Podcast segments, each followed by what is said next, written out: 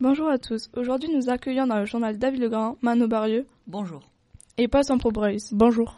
qui sont deux photographes historiens. Nous sommes en direct de Jérusalem, je suis Océane Moreau et nous venons d'arriver dans la ville de toutes les croyances.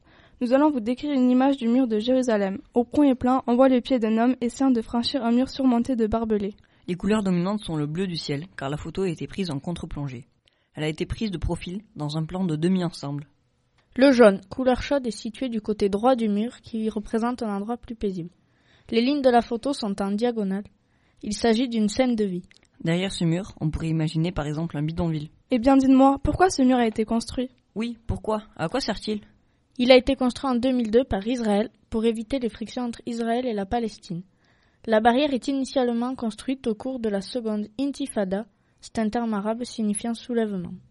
Grâce à la construction de ce mur, le nombre d'attentats suicides est passé de 73 à 12.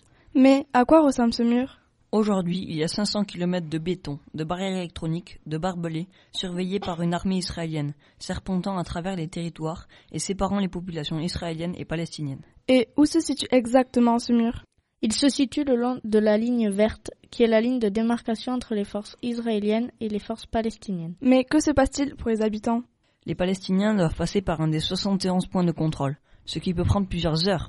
Pour le gouvernement israélien, ce mur sert à assurer la sécurité des habitants du pays en empêchant les attentats suicides. La situation israélo-palestinienne est déplorable, mais des situations similaires sont recensées. Il y a plus de 65 grands murs dans le monde. Mis bout à bout, il y aurait plus de 40 000 kilomètres de murs dans le monde, soit la circonférence de la Terre. Quelle est votre impression en regardant cette image Sur la photo, on a l'impression d'une fuite. Oui, les lois ne sont souvent pas justes, alors les hommes les enfreignent. On pourrait penser que c'est un Palestinien qui veut aller en Israël. Oui, on pourrait penser voir un homme ou un enfant essayant de franchir le mur, car de l'autre côté du mur, ils pourraient penser que c'est un monde meilleur. Merci à vous aujourd'hui d'être venu pour évoquer cette photographie. Eh bien, de rien, avec plaisir. Au revoir, Océane Morero. C'était un plaisir de débattre avec vous. Au revoir.